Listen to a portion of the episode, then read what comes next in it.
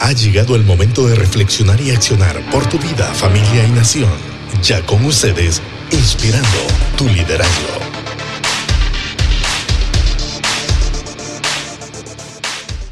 El núcleo familiar será frágil o será fuerte según nosotros formemos ese núcleo, demos vida, demos forma a ese núcleo. Y así será de fuerte o de frágil nuestra sociedad, la comunidad alrededor nuestro. ¿Por qué dice usted, ay, por qué están pasando estas cosas en nuestro país, en Honduras, en América Latina? ¿Por qué está ocurriendo esto en el mundo? Por la fragilidad o por la fortaleza, pero creo que es más por la fragilidad del núcleo familiar, ¿verdad, tesoro? Así, que vamos a comenzar. Tome a bien, como le decía, disponga su corazón, muchachos, chicos, Conéctense con nosotros, por favor. Siempre le hablo a las nuevas generaciones. Me encanta hablarle a ustedes. Muchachas, muchachos, vamos a abrir nuestro corazón porque de nosotros también depende el presente y el futuro de nuestras sociedades. Así que atentos. Sí. Y desde luego papá y mamá, ¿verdad? Conectados a esto. Hay una historia que quiero que leas, tesoro. La historia del venenoso árbol de upas. La vamos a leer y dice, en las selvas tropicales del Amazonas, donde el clima es tórrido y la vegetación exuberante, los indios eh, jíbaros, sí, han aprendido a sobrevivir en sus luchas con animales feroces. No pueden fallar el primer flechazo. El enemigo es rápido y no les concederá una segunda oportunidad.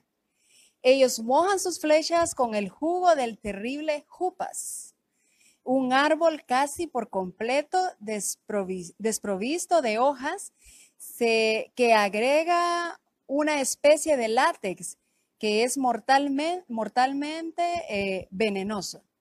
Si usted pudiera observarlo, notaría que en torno al árbol las plantas no crecen.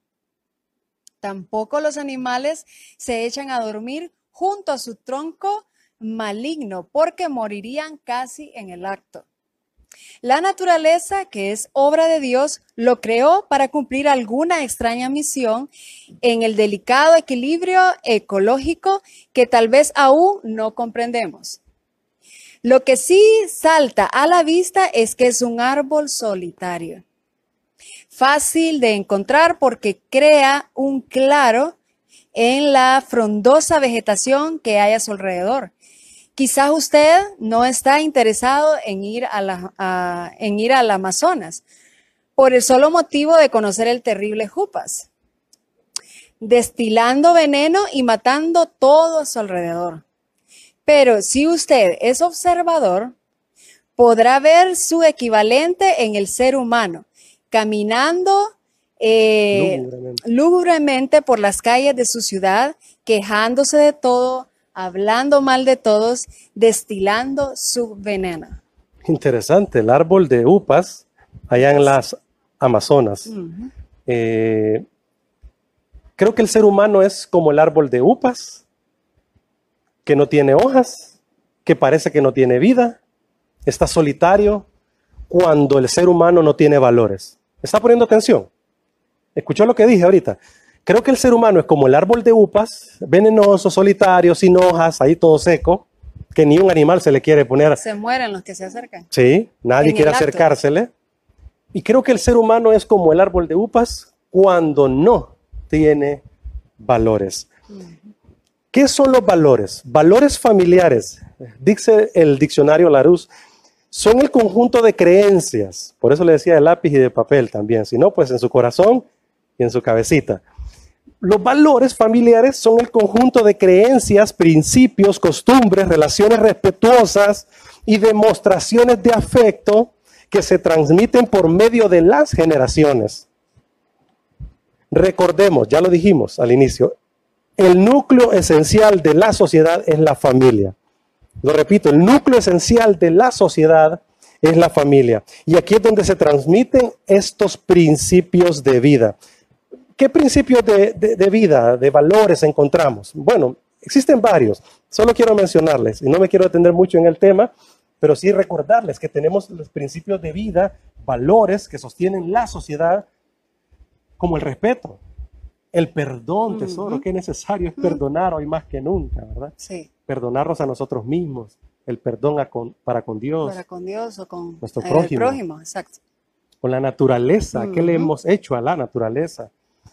La pertenencia, el compromiso, mm, gratitud, paciencia, la comunicación, autoestima, amor, humildad, libertad, responsabilidad, entre otros. Estos son algunos de los valores que debemos cada día fortalecer en nuestras Trabajar, casas. sí. Trabajarlos como ese escultor que cincela el martillo para que esa obra de arte quede como él desea. Pues Dios ese es el, es- el escultor nuestro, de nuestra vida, que quiere cincelarnos y nosotros permitirle que esos valores eternos, esos principios eternos, prevalezcan en nuestra familia, primero nosotros como personas, Sí. después en la familia y luego en la sociedad. Es correcto. Ok, algo interesante que quiero que afiancemos en esta plática.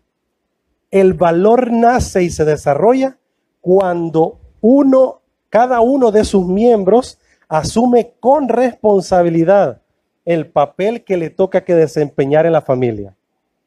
Cada uno de nosotros va a afianzar los valores en casa cuando es responsable con su papel, papá, con su papel, mamá, con su papel, hijos, con lo que toca desempeñar en casa. Bueno, hágase la pregunta. ¿Estoy realizando bien Sí, mi lo papel? estamos haciendo, correcto. Y es que también, eh, eh, imagínense que papá y mamá trabajan en eso con sus hijos y los hijos de ustedes cuando ya estén grandes también van a trabajar con sus hijos y así va, de generación en generación, ¿verdad? Así vamos haciendo el cambio. Entonces, eso debe de estar en nuestras raíces, en la familia, Raúl, los valores, importante. ¿Por- ¿Por qué los valores entonces? ¿Por qué debemos de afianzar el amor, el compromiso, el respeto, el perdón, la gratitud? ¿Por qué debemos de trabajar esto todos los días de nuestra vida? Porque esto crea humanidad. El fin de la familia es construir humanidad. No podemos decir que construimos humanidad si no estamos respetándonos, Así es. si no, estando, si no, no nos comunicamos, si no estamos amándonos. No podemos dar lo que no tenemos, ¿verdad? Eso. Así que necesitamos hoy realmente fortalecer el núcleo familiar a través de los valores. Tesoro, ayúdame a leer el Salmo 127 y ahí nos vamos a quedar en la plática de hoy, en el Salmo 127 del 1 al 5. Es cortito el Salmo. Yo lo voy a leer en otra versión. Sí. Pero escucha lo que dice. Si el Señor no construye la casa, el trabajo de los constructores es una pérdida de tiempo. Si el Señor no protege la ciudad, protegerla con guardias no sirve para nada. Es inútil que te esfuerces tanto desde la mañana temprano hasta tarde en la noche y te preocupes por conseguir alimento porque Dios da descanso a sus amados. Los hijos son un regalo del Señor, son una recompensa de su parte. Los hijos que le nacen a un hombre joven son como flechas en manos de un guerrero. Qué feliz es el hombre que tiene su aljaba llena de ellos. No pasará vergüenza cuando enfrente a sus acusadores en las puertas de la ciudad. Interesante salmo. Muy bonito, sí. Este salmo lo escribe David a su hijo Salomón. Salomón. Y es una poesía de David. Realmente más que un eh, escrito, es una poesía, es una expresión oral de David que luego se volvió poesía, canción, se entonaba tres veces al año cuando subían a Jerusalén en las fiestas que tienen los eh, judíos desde aquellos eh, tiempos. Así que estos cinco versículos del Salmo 127 es un escrito de David, del corazón de David a Salomón su hijo, pensando en las generaciones que vienen. Ya David está de edad, ya está pues, sí, ya ya está a, bien. los, a, la- a- a- a ser anciano, ¿verdad? Un señor. Y están recordando todo lo que ha ocurrido desde su niñez, juventud, las peleas con Goliat y los filisteos.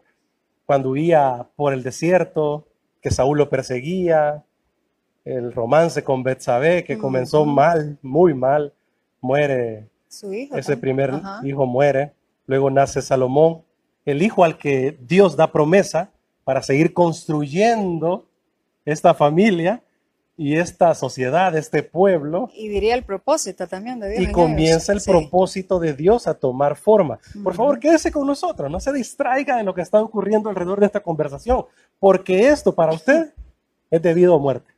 Para nosotros es debido a muerte. Y sabe, para sus vecinos y los familiares y la gente que está alrededor nuestra, nuestra comunidad, es debido a muerte. Por eso es la situación que estamos viviendo hoy, tesoro. Sí.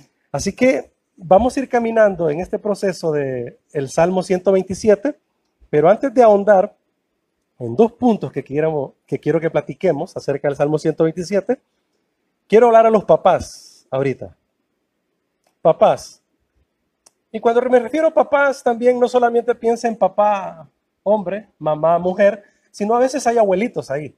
También hay tíos. Toman el lugar, sí. Toman el lugar, son mentores, y la responsabilidad cae, cae en ellos. Y cuando hablamos de este proceso de construir familias y comunidades, tesoro y sociedad, no solamente es en mi persona, papá de Santiago, tu persona, mamá de Santiago, no, a veces hay niños alrededor nuestro, hay vecinitos, primitos, sobrinitos, niños alrededor nuestro que deberíamos también mentorear, acompañar, tesoro. A eso nos referimos en el construir. Así que padres, mentores, la mejor forma de construir, de instruir a los hijos es formando su carácter. Entonces se preguntará Raúl, ¿cómo comenzamos? La mejor forma de instruir a un niño, de instruir a sus hijos, es formando su El carácter. carácter, sí. Y hoy más que nunca es importante formar el carácter de una persona. Porque mire, usted ya no le puede esconder nada. No se quede, por favor, troglodita. Allá en los 50, 60, tenemos un aparato como este celular que usted nos está viendo ahorita, gracias a la tecnología, al internet, a los celulares, a las computadoras. Así que no se puede esconder nada ahora porque aquí está a la mano mucha información. Lastimosamente, información equivocada, mala. Y nuestros hijos deberán decidir bien ante esas personas que están detrás de estos aparatos, ante esas cosas, esos videos, esos audios, todo lo que está corriendo a través de las redes sociales, tesoro. Así que la formación del carácter en nuestros hijos, en nuestros niños, es el elemento primordial para construir, formar familias. En nosotros está la responsabilidad, ¿verdad? En nosotros ha sido entregada esa herencia para cuidarla, para formarla, para darle los valores, como estamos hablando ahí, que mencionamos algunos que son eh, básicos, son la esencia de, un ser humano, ¿verdad? Y lo que decís vos, Raúl, tanta información que borbandea ahora a nuestros hijos y ahora más que nunca que ellos necesitan, o sea, todos ahora estar conectados a, a una plataforma, ¿verdad? A una red social, eh, reciben más información todavía de lo normal. Entonces es cuando nosotros debemos de estar bien vigilantes, ¿verdad? Eh, trabajándolos todos los días, o sea, trabajando a nuestros hijos Tesoro, todos los días. Todos los días hablamos con Santiago, nuestro hijo. Porque usted necesita el celular y las redes sociales para el trabajo. Ahora Para necesita la plataforma de, de redes sociales y digitales para estudiar. O sea, nuestro hijo, sus hijos están ahí ahora en una computadora frente a un celular conectados para entonces educarse, para trabajar, para hacer negocios, para comunicarnos. Hoy en el programa de radio veíamos que, qué interesante, desde Indonesia estaba un amigo nuestro conectado, luego se conectó, eh, era Salomón Melgares, un amigo que está viviendo allá, ¿verdad? Y luego más tardecito se conecta desde Estados Unidos Miguel Ángel Guerra, el cantautor, ¿verdad? Presentando una de sus canciones. ¡Wow! Honduras, Estados Unidos, Indonesia. Indonesia conectados. Y ahí estamos. Así que lo que hay que hacer es formar el, el carácter de nuestros hijos. ¿Para qué? Para que ellos decidan bien. Y es que no los podemos meter en una burbuja, No. o, o sea, no podemos, pues ahora, por eso hay que hablar con ellos bien claro, porque es que ahora ya los anuncios comerciales o las portadas de las películas en Netflix, cuando usted busca, ahí está Terrible. todo, ya, ya no hay nada Terrible. escondido. Entonces, tenemos que ser más inteligentes nosotros e ir más adelante nosotros Sí. que, que los que están atrás de, esos, de esas pantallas Sí, y la- explicarlo a nuestros hijos. La No solución podemos no es decir, no, le voy a quitar el iPad, el celular, le voy a quitar la computadora. No, voy a quitar el Netflix, voy a quitar el cable. No. Debemos ahora convivir con estas cosas. Y entonces debemos de formar el carácter. para formar el carácter de nuestros niños, el esfuerzo es intencional. Ujú. ¿Lo, lo escuchó? Con intención. O sea, formar carácter es intencional en ustedes, padres. No, no es al azar, no es ahí que, bueno, ahí que la vida les enseñe. No y no. No puedo permitir que a mi hijo la vida le enseñe. No, a veces lo va a golpear la vida. Pero debo ser intencional en permitir que mi hijo tenga las cartas sobre la mesa y decida bien para comprender los valores fundamentales que sostienen la vida. Los valores no se imponen. Está escribiendo. Estamos aprendiendo. Los valores no se imponen, se inspiran. Se modelan. se modelan, se presentan ante mentores. O sea, usted es un mentor de sus hijos, de los niños que están alrededor suyo. Así que ellos observan, escuchan, ven, perciben todo lo que usted está haciendo y diciendo. Así que los valores no se imponen, se inspiran. No hay un programa, una charla de educación de valores que sustituya el poder de un papá y de una mamá. Ujú. La influencia de los padres. No hay un programa que lo sustituya. No. Su vida diaria inspira a sus hijos a pues construir mejores familias, mejores personas, tesoro. Ujú. Sí, nosotros somos el primer ejemplo que nuestros hijos ven. Nosotros somos los primeros maestros, los primeros educadores, ¿verdad? Los primeros mentores, los primeros en las, primeras personas en que los hijos creen, ¿no? Sí. Entonces, tenemos mucha ser. responsabilidad, sí. Así debería ser. El artículo 26, apúntelo, lo puede buscar en Google. Siempre lo repito yo cuando hablo con papás. El artículo 26 de la Declaración Universal de los Derechos Humanos dice, y se lo leo literalmente, los padres tenemos el derecho de escoger libremente el tipo de educación que daremos a nuestros hijos, de acuerdo a nuestros valores y convicciones. Artículo 26 de la Declaración Universal de Derechos Humanos. Así que no hay ni gobierno, ni gente extraña, ni empresa, ni nadie que a usted le puede quitar ese derecho universal que tenemos sobre nuestra familia como padres, sobre nuestros hijos, tesoro. Es un derecho que tenemos y que nosotros podemos y debemos darle educación, valores a nuestros hijos. Ahora vamos con los muchachos. Chicos, chicas, Hello. hijos, somos hijos todos, sí, claro que sí, pero específicamente a los muchachos, jóvenes, adolescentes. Es clave para que tu vida tenga sentido y propósito, honra a tu padre y a tu madre. ¿Ok? Honra a tu padre y a tu madre. Es interesante que la palabra honra es kabod en el hebreo. Significa peso. Significa peso. O sea, estamos hablando algo que honra es algo que da el peso, que considera, que estima, que da valor, que le pone precio a lo que estamos pesando. Honra a tu padre y a tu madre.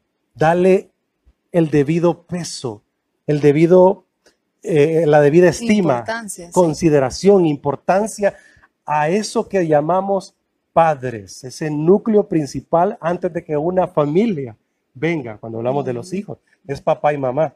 Pero tesoro, alguien se preguntará, yo no tuve papá y mamá. Mi caso es que sí tuve a papá y mamá. ¿Tu caso? Solo mi mamá. No estuvo un papá presente, pero eh, ¿Qué sucede ahí, tesoro? Sí, sí, pues sí, gracias a Dios en mi caso, pues mi mamá eh, fue un buen ejemplo en cuanto a amar al Señor, de lucha, de perseverancia, de montón de cosas y, ¿verdad? Por Sí, eso estamos Ahora aquí. me refiero a qué sucede en el caso de tu papá que no pudo estar Sí, contigo. sí. Entonces hay que deshonrarlo. No, siempre. Siempre hay que honrar, o sea, siempre hay que honrar porque primero es, es, es, una, es un mandato del Señor, ¿verdad? Y te va a traer bendición y te va a Eso, traer sanidad eso, interior y todo, ¿verdad? Eso va a, a cubrir tu corazón, tu mente. Cuando honras a un padre que no está en casa, ¿verdad? Vas a tener eh, resultados buenos, los frutos van a ser, Sí. la cosecha va a ser buena. Tiene una condición, ¿cómo se le llama esto? Sine qua non. O sea, sin el cual no. O sea, usted honre a papá y mamá. No hay una condición que diga, no, es que tu papá fue malo, entonces no. Mm. Debes de aprender a honrar a darle el peso a lo que corresponde. Es una decisión también. Exactamente. ¿Una decisión para qué? Porque es un peso que le damos para construir humanidad. Porque si tú aprendes a honrar a tu papá y a tu mamá, a pesar de cómo fueron ellos, a pesar de la vida que tal vez te dieron, si aprendes a honrarlos, a pesar de eso, estamos construyendo humanidad. Y yo sé que hay casos bien difíciles, ¿verdad? Eh, hay casos, problemas, o sea, grandes en familias, en hijos que, que es poquito el porcentaje de los hijos que aún teniendo una familia tan disfuncional y todo, han logrado eh, honrar, honrar a sus padres y, deci- y deciden bien en la vida y todo, pero son pocos los muchachos que logran tener esa, eh, ¿cómo se diría? Eh, logran tener eh, ese, eh, esa decisión, pues, que logran tomar esa decisión y perseverar en ella, son pocos, porque sí conozco algunos que han logrado, Sí. pero la mayoría de muchachos eh, es un peso grande sobre ellos, ¿verdad? Sí. Es tremendo. Sin Los niños embargo, también. La honra trae beneficios inimaginables. Cuando usted honra y le da peso, da la estima, el valor, le pone el precio correcto a lo que debe de considerar para bien, eso va a dar esperanza a su vida, le va a dar esperanza a sus hijos y a lo que viene. Si no vea los, los ejemplos que usted tiene ahí en su familia o en sus amigos o en sus vecinos. Aquel que no ha honrado a papá y mamá, sea quien sea hayan sido sus padres, le va mal en la vida. Sí, E- Eso es así, porque es un sembrar y es un cosechar. Así que, en conclusión, papás, la mejor forma de instruir a nuestros hijos es formando carácter. así es. No se les olvide. La mejor forma de instruir a nuestros hijos es formando, Formando. carácter. y Todos eso los es días. intencional. Sí, Es un trabajo de todos los días, constante. Y a los hijos, sobre todo a los muchachos, y a los grandes también, porque los grandes debemos seguir honrando a nuestros padres, a todos como hijos. No olviden, la clave para que nuestra vida tenga un propósito y un sentido es, ¿cuál entonces? La honra, la honra. honrar. Padres, recuerden, formar carácter. Hijos, Honra. recuerden, honra, dar honra. Volvamos al Salmo 127 para ir a la parte final de esta plática, tesoro. Raúl, Ana Ruth, ¿cómo formar generaciones con valores entonces?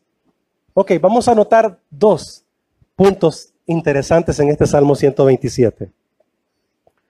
Uno, hay que tener un proyecto de vida. Escríbalo, por favor, en su corazón, en su mente, no se le olvide. Para dar un legado a las generaciones con valores, con principios de vida, hay que tener un proyecto vital. Hay que tener un proyecto de vida. Dice el Salmo 127, 1 y 2, tesoro. Si el Señor no construye la casa, el trabajo de los constructores es una pérdida de tiempo.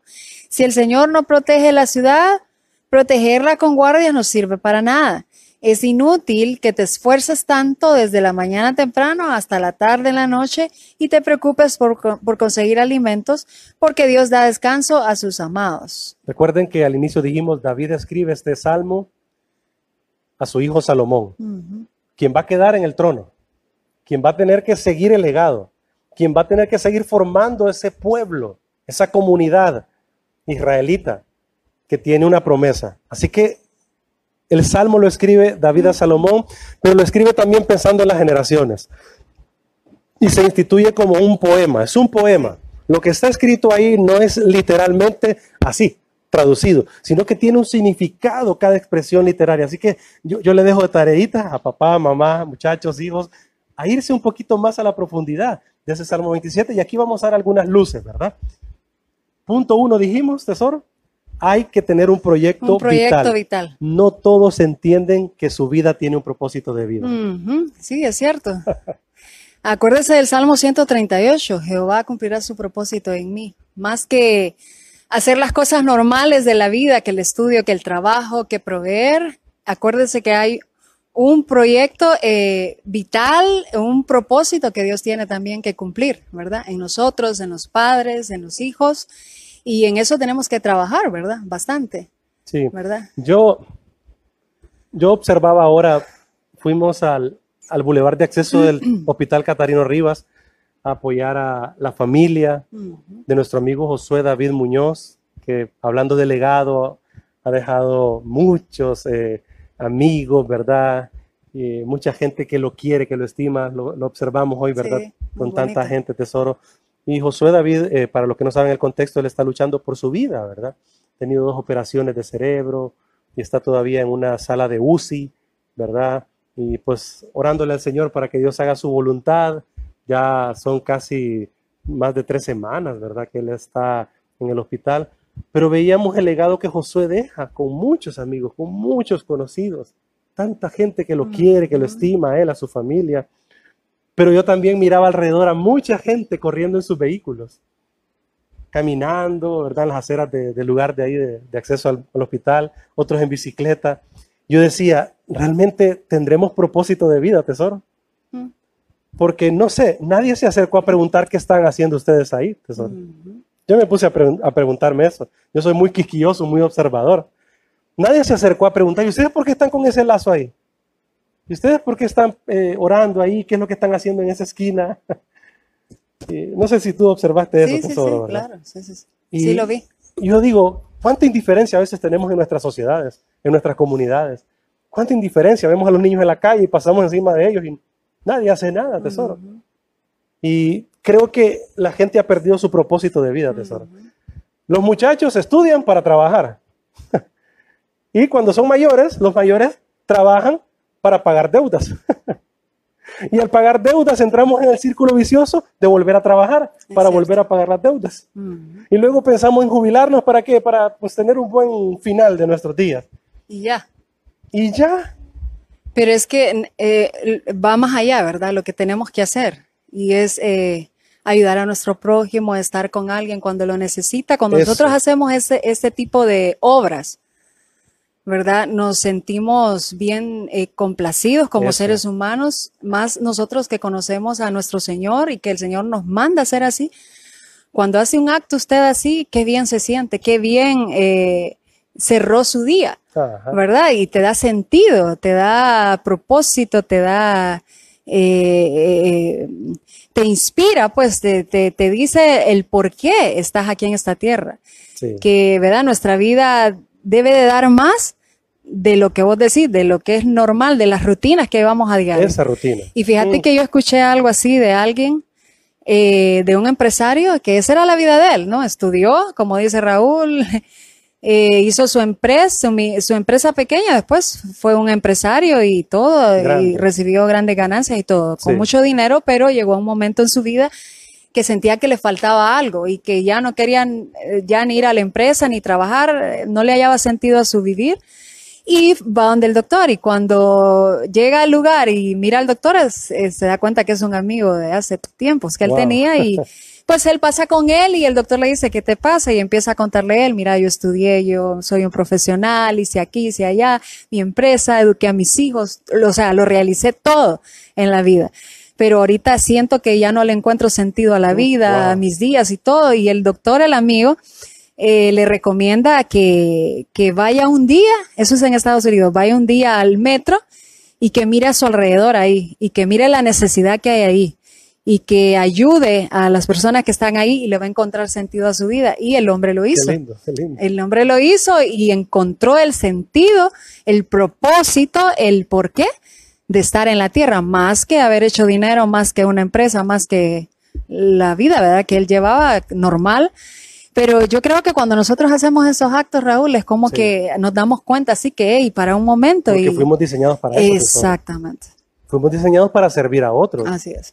O sea, si usted tiene dinero, tiene casas, tiene recursos, todo lo que tengamos, sea poco o sea mucho, lo que tengamos debe ser para el servicio de los demás, de la humanidad. Por eso es el principio elemental que Jesús nos deja.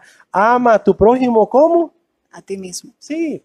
Entonces, si usted tiene dinero, que el dinero sea para servir a otros, no para acumular y acumular y tener. Si usted tiene algunos contactos, gente que conoce, que sea para servir a otros, porque ese es el sentido de la humanidad. Yo me sentí, como tú dijiste, tesoro, hoy muy satisfecho de estar ahí con la familia y acompañar. Y siempre que hacemos estas cosas como familia pastoral, tesoro, acompañamos a tanta gente en tantas situaciones del día a día, ¿verdad? Nos sentimos satisfechos porque para eso fuimos diseñado. Así es, Mira lo que dice. Efe- Efesios 1.10. Ujú. Y el plan es el siguiente. A su debido tiempo Dios reunirá todas las cosas y las pondrá bajo la autoridad de Cristo. Todas las cosas que están en el cielo y también las que están en la tierra. Porque todo tiene un propósito, un diseño el cual Dios creó. Por eso hay que tener un proyecto vital. Lastimosamente mucha gente no entiende eso. ¿Cuánta gente anda en el mundo ahí living la vida loca? ¿Cuánta gente anda en el mundo, tesoro, solo para hacer dinero? Solo para crear empresas? Solo para viajar, para acumular? Pero tenemos familia y no amamos. Tenemos seres queridos y no los queremos. Conocidos a quien cuidar, amar, tesoro. Respeto, amor. Y cuando estamos en ese círculo así, hay un vacío. Ah, Y sí. aunque a veces tengamos a Cristo en el corazón, o sea, ese vacío se va a sentir, ¿verdad? Entonces, eh, cuando nosotros obedecemos estos mandatos eh, y obedecemos al Señor, qué rico se siente cuando uno hace pues la tarea que Dios Sí, le deja en su palabra. Y como estamos hablando de familia, qué rico es que usted venga y le enseñe a sus hijos y cumpla ese propósito. Lo- lo- los instruya. Es que la Biblia, la Biblia es clara, instruye al niño, o sea, está hablando desde niño, instruyalos, ¿verdad? Qué bien se va a sentir usted como papá, como mamá, y que le enseñe esos valores de compartir, de, de ser, eh, eh, de darse al prójimo, ¿verdad? De enseñar a darle a otros, o sea, qué bonito y, y- y esto se va pasando pues de generación a generación. Si Sí. queremos construir una sociedad eh, diferente, entonces tenemos que trabajar desde nuestra casa. Todo comienza en la casa, Raúl. Y Ahí. ahora tenemos, a mí me da tanto dolor cómo está ahora el tema del, con los niños, ¿verdad? La, Sí, el en el mundo. Eso es ¿verdad? La horrible, es, es eh, maligno, satánico, diría yo. O sea, es terrible. Decía una mamá, ¿qué vamos a ver ahora entonces en la televisión? ¿Qué vamos a ver ahora? Porque es tremendo cómo, cómo el diablo, así vamos a hablar, fíjense, cómo el diablo está Sí. queriendo tratar de destruir la niñez.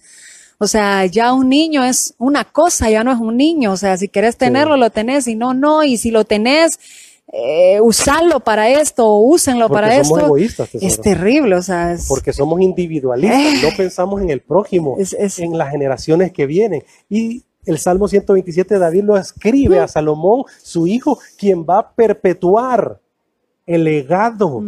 Hasta el día de hoy, el pueblo de Israel ha perpetuado este legado, por lo que David dejó buenas y malas. Sí. Y la Biblia es maravillosa porque nos pone toda la historia. Porque a David siempre hablamos el dulce cantor, ay, el hombre, el corazón conforme. No, no, no, no, no. Siempre escondemos las cosas malas. Siempre escondemos ahí. Y la Biblia no lo esconde, ahí lo pone. Miró a David, como decía Dante Gebel, ¿verdad? Miróla, trajóla, acostóla y preñóla. Así decía Dante Gebel en resumen.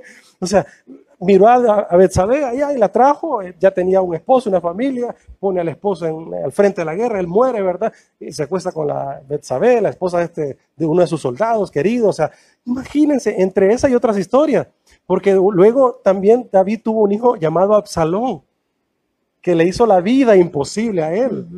David tuvo muchas situaciones difíciles en su Tremendas. familia.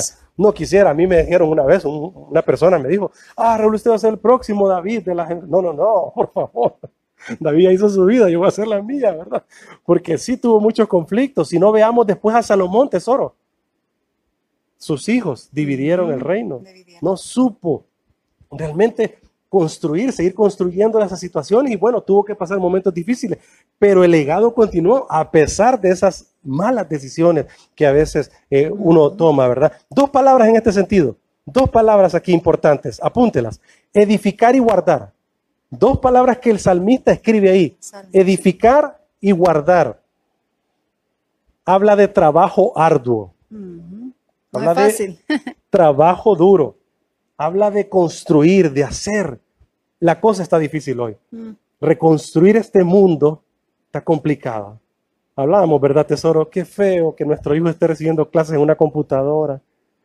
Qué feo que esté atrás de un, ¿verdad, aparato para ver, con su- jugar con sus amigos, hablar con sus amigos, ver a sus amigos. Sí. Ahí estuvo como una hora y media, ¿verdad? Con un niño viendo pichinguitos Yo en le la digo a Raúl computadora, que los hace. Santiago. Pero es que después de que terminaron las clases se quedaron ahí Sí. en la plataforma ahí, En pues se quedó Meet. Santiago y se quedó el niño. Sí. Y empezaron a platicar y pusieron películas, pusieron Tom y Los Jerry. pichinguitos. Estaban hablando a través de una pantalla. Almorzaron, le permitimos ¿almorzaron ahí también? que almorzara con él ahí al frente, O ¿verdad? sea, ¿a qué, verdad? Hemos, Porque tenemos como llegando- costumbre en la casa almorzar en la mesa. Sí. pero él me dijo, papi, ¿puedo almorzar allá? Entonces yo le digo, bueno, hijo, por esta vez está bien porque era como invitar a su amigo a que almorzaran juntos, Sí, ¿verdad? a través Y de una era pantalla. la manera de hacerlo. Así que requiere mucho esfuerzo nuestro. Vamos a edificar, vamos a guardar. Adelante familia, ánimo. Ánimo, el Señor es con nosotros, el Así Señor es. es con nosotros. Ánimo. Y usted pida sabiduría al Señor. Necesitamos nosotros edificar, poner nuestro esfuerzo, pero necesitamos sabiduría del Señor Ujú. Para reconstruir esta situación que estamos viviendo ante esta pandemia mundial. Lo bueno es que tenemos oportunidad en Dios. Eso es lo bueno. Eh, David. Raúl decía, David fue un hombre imperfecto y a Qué veces eso, cuando se enseña de él, solo se habla lo bonito de él, pero Sí. también tuvo su lado difícil, ¿verdad? Sí, Con sí, lo que él luchó. Que a mí me encanta mucho David porque uno se puede identificar con él bastante. sí. Me encanta, por cierto, con Los gente así que uno se puede identificar Ajá, con ellos así se puede. y que usted diga, a él le pasó eso, a mí me Eso. pasa lo mismo. Qué, qué bien sentir así. Eh, el punto es que David, a pesar de sus errores y todo, él siempre quiso arreglar todo, ¿verdad? Y con el Señor siempre presente, ¿verdad? En las buenas y en las malas, él estaba siempre contando con la ayuda del Señor. Igual ahora para nosotros tenemos también la oportunidad de poder remediar, de poder construir, de poder eh, restaurar relaciones con los hijos, de poder restaurar la vida de sus hijos. Qué lindo tesoro. Los hijos necesitan mucho de nosotros, necesitan necesita que usted papá le diga por dónde ir, qué decisión tomar. Ahora los niños desde pequeños, ¿verdad? Ahora Sí. ellos deciden qué ver, qué hacer, No, no, no, solitos. No digamos los jóvenes, los dejan a ver y hacer y, y ya están grandes y él sabe lo que hace. No es así, No, no, no, es no. así. Amamos a nuestros hijos, esa es la Sí, gran pregunta, ¿verdad? Que cuando uno mira un papá con un hijo y mira lo terrible que es la relación o lo que está pasando, yo digo, ¿realmente amará a, a sus hijos? Hace poco eh, escuchábamos en la radio a, a una periodista. Ujú. Y Raúl me comentaba y ella está a favor, por ejemplo, del aborto y, y sus compañeros se quedaron así como que, en serio, Sí, porque ella ya, tiene una hija, una hija y a favor del aborto. Entonces me dice Raúl, ¿será que estas mujeres no aman a sus hijos? ¿Me entienden? Entonces eh, es tremendo, Son pues. influenciados y- por los medios de comunicación. sí, que se dejan. no influencia, que las películas no influencian. Claro que sí. Y, y está ahora eh, eh, eh, todo lo que nos están proyectando a través de, ajá, de, la, de la televisión, de cualquier pantalla, eh, nos están queriendo hacer creer ya eh, muchos temas eh, con la pedofilia, con el La cambio de de género, de trata, de de todo, género. haciéndolo ver como algo normal y eso no es normal, ¿verdad? Entonces yo digo, si amamos realmente a nuestros hijos, por favor edifiquemos eh, la- los valores eh, en la vida de ellos, los mandatos que están en la palabra de Dios. O sea, aquí está todo lo que nosotros tenemos que ser, hacer, dónde ir, Sí, ¿verdad? Seamos edificadores, pues, de nuestros hijos, de nuestra casa y, sí, y se va a vivir bien, Raúl. O sea, o sea, Sí. se va a vivir una buena vida así, pues, Porque o si sea, no tendremos una generación de árboles de upas upas, upas. que tiran veneno, que nadie quiere estar con ellos. Porque los valores construyen árboles frondosos, árboles verdes, gordos, dice el mismo salmista, verdes y gordos. Que dan fruto, que dan que dan sombra, que dan esperanza, brisa. que dan vida. Ajá. Porque, mire, todo tema que usted quiera presentar en la vida, si ese tema construye humanidad, dele viaje. Así es. Si ese tema construye humanidad, dele viaje. Pero si no construye, si al contrario destruye, no va con esto. Algo interesante, tesoro. Escuchen aquí esta partecita.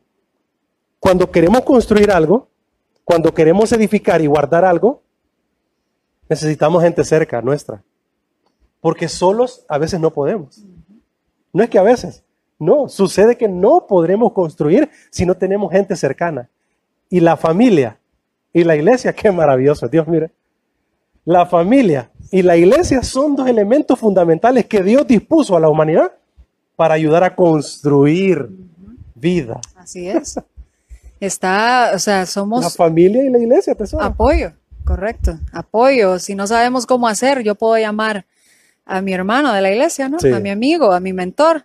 ¿Cómo empiezo? ¿Cómo lo hago? Es Sí. que, ¿verdad? Siempre necesitamos que alguien nos dirija. Tesoro, el teólogo Ajá. Bernard Magui decía, la familia y la iglesia cumplen funciones que nos ayudan a edificar bien. Son un refugio contra tempestades, Qué bonito.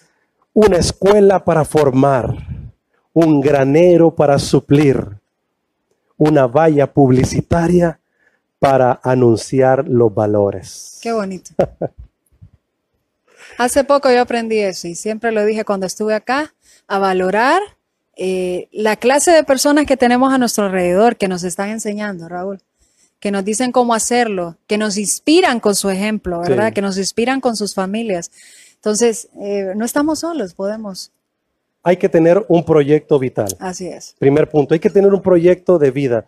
Fíjate, para terminar esta partecita, eh, yo estuve en Mississippi hace unos años, estuve en la correccional, ahí en el estado de Mississippi, en Jackson específicamente, y nos decían los, los policías, los jueces, las personas que ayudan a los, a los muchachos, que la mayoría decían, yo siempre quise que, que mi papá me, me enseñara límites, yo siempre quise que mi papá me castigara, me diera con faja, yo siempre quise que mi papá, además de que me diera un abrazo, también me enseñara con castigo, que me enseñara con faja, que me enseñara los límites de la vida. Por eso yo estoy ahora aquí, porque no tuve un mentor, un papá, una mamá que me enseñara. Así que hay que enseñarle a estas nuevas generaciones que tenemos un proyecto de vida en nosotros mismos. Terminamos con el punto 2. El proyecto vital tendrá frutos. El proyecto de vida que estamos ahorita formando tendrá frutos. Dice el Salmo 127, 3 y 5, tesoro, para terminar. 3 y 5 dice, los hijos son un regalo del Señor, son una recompensa de su parte. Los hijos que le nacen a un hombre joven son como flechas en manos de un guerrero. Wow. Los hijos, ¿verdad? Yo aquí tengo a mi, a mi Santiago, ¿verdad?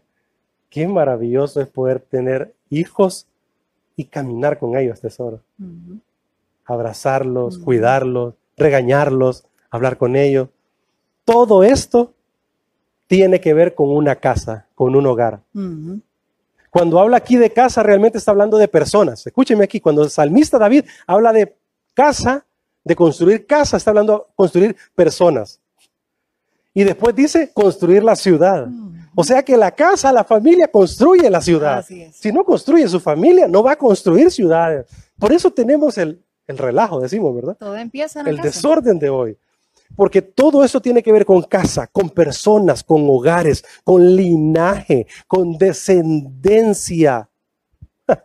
A Salomón, a David, sobre todo a David, se le metió la locura, ¿verdad? De construir un templo. Y se metió en el rollo del templo y el Señor le dijo, no es el templo lo que quiero, es a ustedes. No es el templo. Y vean, el Señor nos dijo en esta pandemia, no es el templo el que quiero, Vaya, mejor ejemplo.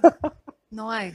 Es a ustedes. Formen a sus hijos ahí, papá y mamá. Y la iglesia provee las herramientas. El, el mejor lugar es la iglesia, la familia, para trabajar juntos. No podemos separarlos. Así que el proyecto vital tendrá frutos. Y ese fruto son las personas. Este proyecto nos habla de hijos. Escriba ahí, por favor. Escriba ahí. Hijos habla de herencia. Hijos habla de herencia. Habla de que seamos mentores, tesoro. Habla de como un tesoro, lo guardamos y lo cuidamos. Así nosotros tenemos que cuidar esta herencia. Así que los hijos son herencia. Herencia, sí. Y así tenemos que cuidar entonces esa herencia como mentores. Son una recompensa, Qué lindo. un regalo. También nos dice dos. Sigo. Los hijos nos hablan de flechas.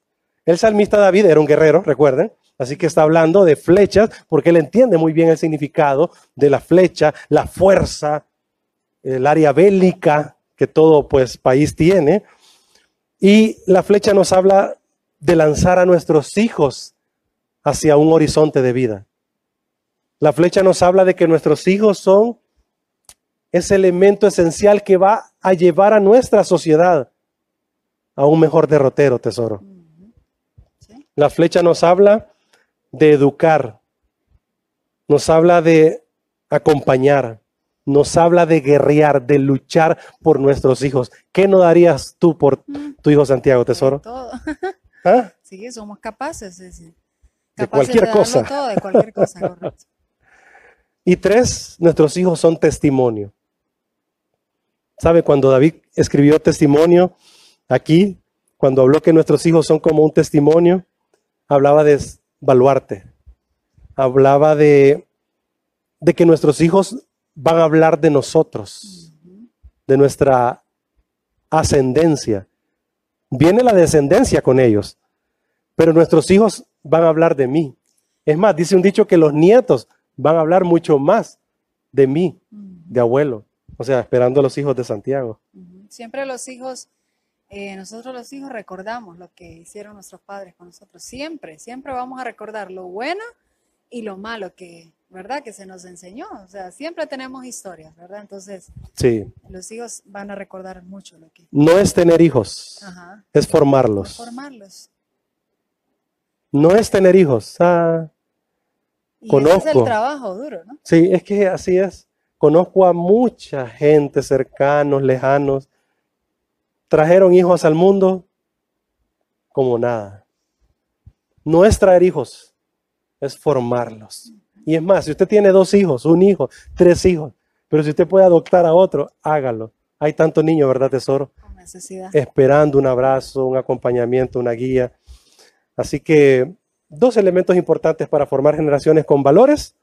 Hay que tener un proyecto de vida y hay que saber que ese proyecto de vida conlleva frutos, conlleva personas, ese legado y ese futuro que queremos ver. Así es. Sembremos bien, trabajemos, eh, todos los días. La Biblia nos recuerda en Deuteronomio que hablemos de su palabra a los hijos, o sea, de esta enseñanza a nuestros hijos todos los días, la repitamos al amanecer, al acostarnos, al levantarnos. Este debe ser, siempre hemos dicho, ¿verdad? Nuestro estilo de vida, nuestro manual. ¿verdad? Que debemos de darlo y heredarlo a nuestros hijos, ¿verdad? Así los judíos eh, son así. Ellos heredan a sus hijos los mandamientos, heredan Sí. eh, la, la palabra, pues, a sus es. hijos, o sea, la repiten. Igual nosotros debemos de hacerlo. Tenemos un, Hagámoslo. un gran trabajo. Hagámoslo y sepamos que vamos a tener mejores familias, mejores comunidades y mejores sociedades, tesoro. Recuerden, la mejor forma de instruir a nuestros niños, a nuestros hijos, es formando su carácter. Y muchachos, muchachas, honrando. la mejor forma que usted puede dejar un legado es honrando a sus padres.